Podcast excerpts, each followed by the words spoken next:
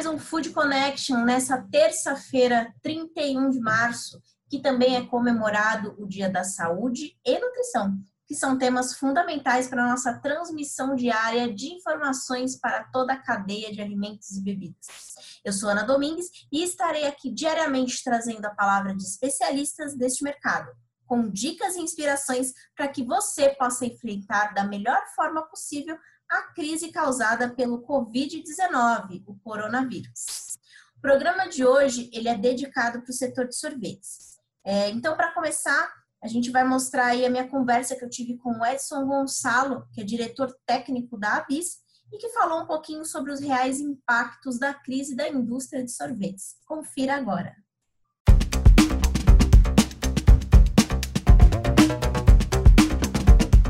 Sorvetes, né? Como que está sendo o impacto da crise do coronavírus? É, o impacto está sendo muito grande, principalmente para as pequenas, né, micro e pequenas empresas, porque as grandes, as médias e grandes ainda têm uma certa logística e capilaridade de distribuição que as micro e as pequenas não têm. Né? Elas, as grandes e médias estão atendendo, atendem muito mais a supermercados, algumas padarias e outras, e as micro e pequenas trabalham mais na esfera regional, inclusive muitas delas com ambulantes, né? É, vendedores de picolé com seus carrinhos. E você imagina toda essa massa trabalhadora aí de ambulantes, pontos de venda que fecharam, é, e os impactos de todo esse cenário para as micro e pequenas é, é, é catastrófico, até porque, queira ou não queira, o sorvete não é é, considerado, deveria ser um produto alimentício, eu acho que dentro do trabalho já executado até pela própria BIS, nós estamos, de certa forma, revertendo essa imagem do sorvete, trazendo ele como um alimento, mas ainda assim a, a população não enxerga o sorvete como um fator, inclusive, para é, fortificar o, o, seu corpo, né, em termos de é, nutricionais, até para resistir a prováveis doenças infecciosas é, diferentemente de outros segmentos, como da panificação. Eu também interajo no segmento de panificação. Tem algumas panificadoras que até tiveram um aumento de vendas, porque as panificadoras foram consideradas é, como estabelecimentos estratégicos, não fecharam as portas, e muitas pessoas, em vez de ir num atacarejo, grande atacado, vai na padaria da esquina para não ter que se deslocar muito. Já o sorvete não tem é, essa conotação, né, essa, essa oportunidade. Então, a situação está muito crítica, é, principalmente para as micro e pequenas. As médias também estão sentindo bem o baque, você imagina. Empresas que têm pontos de venda, algumas ah, empresas que têm franqueadas, e todas essas lojas fechando as portas devido ao coronavírus, imagina o impacto né, na arrecadação dessas empresas. É, é, é trágico. E como que está sendo o trabalho da BIS em relação a essas pequenas e médias, né? Vocês estão dando alguma recomendação, tanto na questão de segurança do alimento e do funcionário, né, por conta de evitar contaminações, tanto na questão de logística, né? Como está sendo feita essa orientação? Qual, quais seriam as boas práticas que você poderia compartilhar aqui com a gente? É, a BIS, de imediato, já emitiu um boletim orientativo com as, com as ações imediatas e básicas, mais emergenciais em relação à crise do coronavírus, tá? E a ABIS atua junto às suas é, parceiras é, regionais, por exemplo, hoje nós temos a HGEL, Rio Grande do Sul, a ABIS, são associações das indústrias de sorvetes regionais, e a ABIS interage com essas associações, Minas, Ceará e outras, então, é, é, é, é um trabalho para atingir as micro e pequenas, interagindo com essas regionais.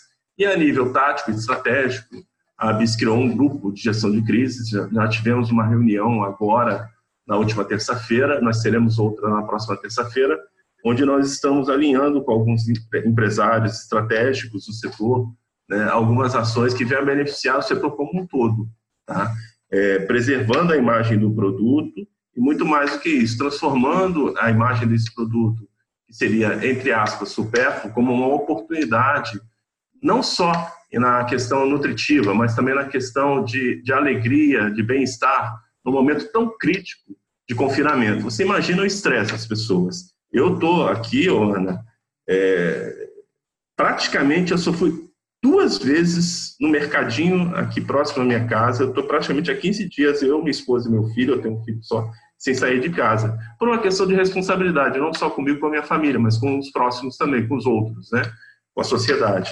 Então, é, a BIA está atuando, sim, de imediato já botou um boletim com orientações básicas né, dos cuidados que as empresas devem ter para minimizar esse contágio, né?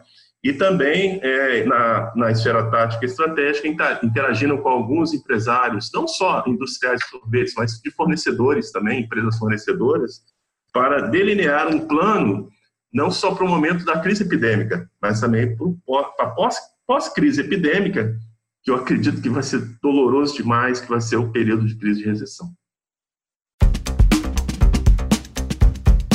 Eu também conversei com o Anderson Freitas, do Sebrae Minas Gerais. É, a gente falou um pouquinho sobre as ações que podem ser aplicadas desde já para que a sua indústria sobreviva a essa pandemia. Confira.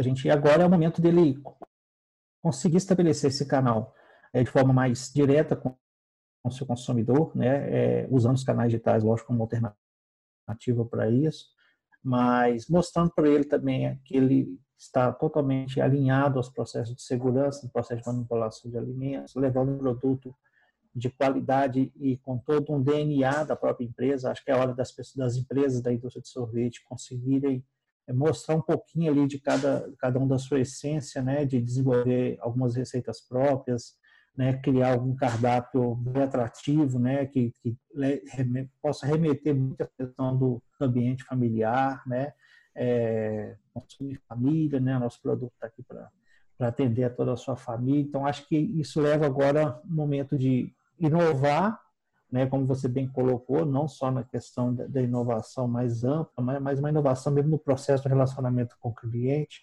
a parte do delivery, né, de, de você poder fazer entrega ou retirar e levar para casa, é, promoções que geram vendas antecipadas, né, então a gente vê isso hoje muito nos restaurantes, né, bares, restaurantes, parcerias com a indústria, né, onde estão vendendo alguns vouchers para o uso daqui a um tempo, né, a cada 50 reais, um parceiro está colocando mais um valor para um consumo posterior, então isso pode ser também uma ideia que a gente pode ter algum insight em cima disso, pacotes semanais, eu acho isso muito legal, né? Assim, é, sorvete deve, né, e deveria ser algo que pode ser trabalhado aí numa linha de, de, de, de complementação da alimentação com as crianças. Tem muitas crianças em casa hoje, né?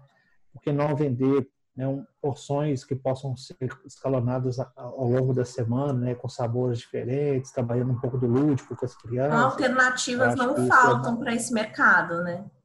não faltam, né? É porque o produto ele remete muito a essa questão da, da, da, da, criatividade mesmo, né? De você levar um produto que é alimento, mas ao mesmo tempo você pode alinhar ele com, com a parte aí de, de, de sonho, de consumo, de, de prazer, né? De consumo desse produto. Se você é dono de uma sorveteria, vale também conferir a dica dada pelo Eduardo Schlipper, que ele é CEO da Slice Cream, uma rede de franquias de sorvetes.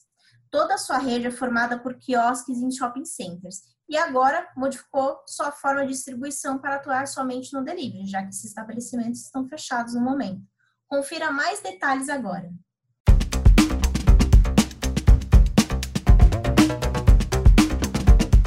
queria que você falasse um pouquinho, né? Assim, acho que a gente tem aí assistindo o nosso programa diversos estabelecimentos de, de agora que estão também com um desafio, né, igual o seu de manter a operação aí funcionando. Eu queria que você, você conseguisse resumir aí alguns passos que para que eles consigam também ter sucesso nas vendas via delivery, né? Como você está conseguindo aí, né? Ao transformar todo o seu negócio para conseguir oferecer um produto de qualidade para os seus clientes. Quais são as dicas que você passaria aí para o mercado de sorvetes, mercado de sorvetes conseguir é, continuar com as vendas, nesse caso agora, né, via delivery? Eu acho que você tem que se preocupar bastante na qualidade do, do, de manter a qualidade do seu produto. Quando a gente fala de sorvete ou de gelato, Ana, eles são produtos sensíveis, né? Da mesma forma que um produto quente tem que chegar quente até você, um sorvete não pode chegar derretido até você. Então, essa é uma preocupação bem grande você tem algumas coisas que você controla. O teu produto no, no, no teu freezer você controla. Quando ele sai de lá, é, ele já não está na tua mão, está na mão de um delivery que é, não necessariamente ele consiga garantir a confiança. Então você tem que se preparar para ajudar alguma ineficiência desse delivery. Junto com isso, é, você, se você conseguir e ter alguma linha de produto que você consiga garantir que ele sai lacrado do, da sua produção até o cliente, isso é uma vantagem competitiva e essa é a corrida que nós estamos tendo hoje. O delivery, de uma forma geral, ele, ele é um caminho sem volta.